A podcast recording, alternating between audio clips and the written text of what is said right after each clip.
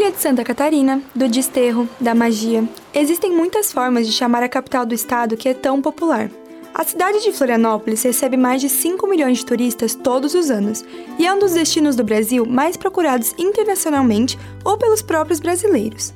É claro, você já deve ter ouvido falar da Praia da Joaquina, Canas Vieiras, Ilha do Campeche ou até da Beira-Mar.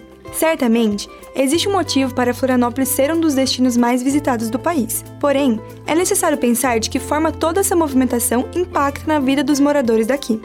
Será que isso é benéfico para a tão conhecida Ilha da Magia? A longo prazo, permanecerá com a vegetação e paisagens naturais preservadas, mesmo com toda a poluição trazida pelos turistas? Essas e outras perguntas serão respondidas nesse programa. Última chamada para o voo 231 com destino a Florianópolis. Boa viagem. Meu nome é Melissa Prado e sou apaixonada por cada cantinho dessa ilha. Porém, é notável que a presença constante do turismo na cidade traz consequências para os moradores, tanto positivas quanto negativas. Essa atividade é a principal fonte de renda de Florianópolis, segundo o Portal de Economia do Estado, gerando grande quantia de dinheiro para a prefeitura e moradores, que utilizam do comércio, transporte, ramo alimentício, entre outros setores advindos do turismo, para gerar empregos. Em entrevista com o conselheiro municipal de turismo, Vinícius de Luca, foi mostrado quanto esse setor beneficia os moradores. A geração de emprego e renda é o principal benefício, aspecto positivo que a gente vislumbra em, em nível estratégico e, e, naturalmente que a geração de emprego e renda, a gente fala em renda para as pessoas, tanto para os empresários como para os trabalhadores, assim como a gente fala em geração de imposto em nível federal, estadual e municipal. Então esses são aspectos bem positivos aqui de Florianópolis em relação ao turismo, né? A gente pode expandir isso para manutenção de aspectos culturais importantes, para valorização de algumas questões culturais que por vezes em alguns destinos se perdem. Então o turismo, em alguns casos, ele consegue ter esse aspecto positivo de manutenção das questões tradicionais também. O vereador de Florianópolis, Afrano Bopré, também falou sobre as vantagens e desvantagens do turismo na ilha. É uma atividade que permite uma melhor partilha e distribuição da riqueza, gerando renda, ele faz a economia aquecer, faz a economia girar. Eu poderia falar também dos malefícios. Se você tem uma população que aumenta 60, 70, 100% no período de temporada, toda a infraestrutura da cidade urbana tem que ser planejada para esse pico o prefeito de Florianópolis, Topázio Neto, também falou sobre os benefícios do turismo na ilha em seu Instagram. Temos eventos de negócio como esse aqui, atraindo gente do país inteiro. Os eventos culturais. Olha a Bienal do Tango aí, hermanos. Não importa o tipo de evento, a nossa cidade combina com todos. Para bem da hotelaria, restaurantes, comércios, serviços, enfim, para a geração de milhares de empregos. Além disso, a questão financeira é essencial para manter a cidade turística. Sempre manter a estrutura e a arquitetura intactas é uma das prioridades da prefeitura, beneficiando assim os moradores que usufruem de uma das estruturas mais bem preservadas do país. O conselheiro deu mais detalhes sobre o funcionamento do setor financeiro destinado ao turismo local. Tem um aspecto importante que Florianópolis se mantendo na mídia de uma forma positiva, e o turismo acaba fazendo isso, a gente consegue eh, buscar novos investimentos. Eh, não só investimentos no setor de turismo, mas investimentos atrelados à qualidade de vida que os vídeos, a divulgação, a promoção como um todo do turismo em Florianópolis acaba trazendo. Então, Florianópolis hoje é talvez a, cidade que, que o setor de tecnologia mais busque eh, opções e aí naturalmente grandes investimentos. Ele também explicou que a visibilidade que a cidade ganhou nos últimos anos por conta da sua presença no mundo digital beneficia diretamente na vida dos moradores. Acaba sendo um propulsor trabalhando junto da, dessa atração de novas pessoas para cá. E novas pessoas, muitas vezes a gente fala atração de investimentos, ah, atração de investimentos de um hotel de 100 milhões de reais, 2 milhões. Mas a própria atração de pessoas com uma renda alta que morem aqui acaba tornando a região que as pessoas escolhem para viver um local importante. Então a pessoa vai alugar ou comprar um apartamento e aí ela vai, entre aspas, exigir melhorias no serviço. Ela quer uma padaria melhor, ela quer um posto de gasolina melhor, ela quer um comércio melhor na sua região. Então isso acaba estimulando que as empresas ofereçam serviços de melhor qualidade. Então, o turismo acaba sendo uma mola propulsora nesse sentido também. O conselheiro municipal mencionou também o projeto Praia Iluminada, feito em 2019, onde foram colocados mais de 1.700 postes em todas as praias banháveis da cidade, com um investimento de mais de 6 milhões de reais. Além do aumento das linhas de ônibus para os balneários mais visitados durante a alta temporada, afirmando que foi um investimento para o morador, já que os turistas não costumam pegar ônibus. Que há um um incremento bastante significativo na renda, na capacidade de investimento a partir da quantidade de turistas que uma cidade tem, mas os investimentos uh, são feitos para o morador e o turista acaba aproveitando também, e não o contrário. Agora, procurei ouvir uma manezinha, termo usado referente a alguém que nasceu e cresceu em Floripa. A estudante da UFSC, Isadora Dimmel, fala pontos negativos do turismo em sua vivência.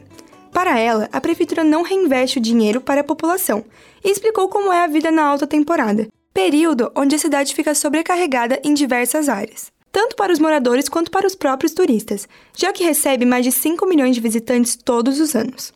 Em todo verão é muito difícil de sair de casa, então ir para a praia durante a temporada é realmente muito difícil, só se você mora perto da praia ou se você sair super cedo ou super no fim de tarde para conseguir pegar uma praia. Como eu falei antes também, a questão dos preços aqui em Florianópolis, eles ficam absurdos assim, para curtir, se você vai na praia, quer comprar um açaí, um sorvete, um coco, qualquer coisa assim, fica muito caro e a gente vê que realmente dificulta, dificulta pra gente aproveitar o lazer nessa época do ano, assim. O professor de gestão de turismo e hotelaria do IFSC, Tiago Savimondo, falou um pouco mais sobre os malefícios da atividade. Só que nem tudo são maravilhas, né? Atividade, qualquer atividade econômica ela causa impacto e o turismo não está é, longe disso também. Então a gente vai causar impacto. Quais impactos a gente vai causar com o turismo? A gente tem toda um, uma sobrecarga das atividades normais da cidade, como distribuição de água, distribuição de energia elétrica, coleta de lixo, o próprio sistema eh, de esgotamento sanitário. Então, o turismo, quando, quando ele não é feito de maneira organizada, ele impacta negativamente. Outra questão muito comentada sobre o turismo em Florianópolis é a da sustentabilidade. Se existe um turismo ecológico que preserve a natureza local e quais os planos de melhora para os próximos anos. Com isso, é necessário olhar quais propostas deveriam ser feitas para que as paisagens naturais sejam preservadas. Eu acho que a prefeitura podia ter iniciativas contra a poluição nas praias, assim. Então, conscientizar a população, colocar mais lixeiras, sinalizações, porque muito disso se dá por desinformação. Também acredito que tem um hábito de turistas assim, não se importar em estar tá poluindo algo que às vezes eles veem como algo que não é deles é importante fazer essa conscientização tanto para quem é daqui quanto para quem é de fora. Eu também acho que o turismo pode ser mais sustentável de outras maneiras, que nem o transporte público é um grande problema em Florianópolis, mas não só na temporada, né, mas principalmente durante ela. Então eu acho que a ampliação das linhas de ônibus e o incentivo ao transporte público seria muito importante, incentivar que as pessoas não usem carro, vão de bicicleta, vão de ônibus para os lugares, e também a criação de outros meios de transporte, né, como os barcos, que a gente consegue fazer rotas diferentes aqui por Florianópolis, mas também de nada adianta se esses barcos não forem acessíveis a toda a população, né? E eu também acho que esse outro problema de que é, as pessoas não podem estar tá aproveitando a própria cidade podia ser resolvido também com a democratização do acesso aos pontos turísticos de Florianópolis para que a população manezinha possa aproveitar a cidade. A moradora também mencionou o problema de saneamento básico, que é recorrente por conta da contaminação em algumas áreas da cidade. Ela diz que uma melhoria nesse aspecto já permitiria maior bem-estar dos moradores e seria necessário para manter as áreas verdes da ilha.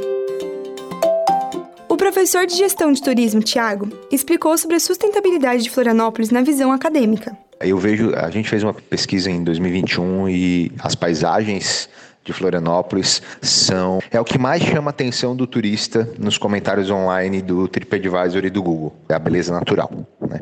E o ecoturismo ele não é um inimigo disso. O ecoturismo ele é um parceiro para a manutenção das paisagens. Se a gente fizer um ecoturismo planejado, um ecoturismo adequado dentro das normas, dentro das, das regulamentações, não existe possibilidade alguma da gente destruir paisagem.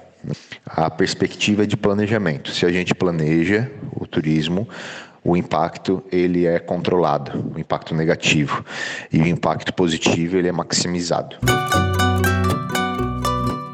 É claro que existem muitas melhorias a serem feitas e que sempre haverá pontos positivos e negativos dessa atividade na ilha. Com isso, fica o meu questionamento a você ouvinte. Depois de todos os pontos abordados nesse programa, na sua opinião, o turismo beneficia ou prejudica a tão famosa Ilha da Magia?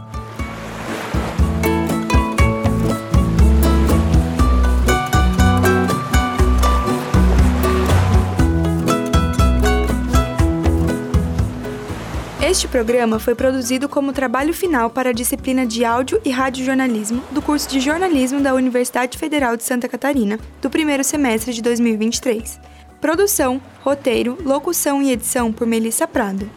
Na coordenação técnica, Roque Bezerra e Peter Lobo com a colaboração da monitoria de Cauê Alberghini. Estagiárias docentes do programa de pós-graduação em jornalismo, PPG UFSC, mestrandas Karim Franco e Nádia Zavala. Orientação da professora Valciso Culoto. Rádio.UFSC. É jornalismo, é turismo, é rádio e ponto.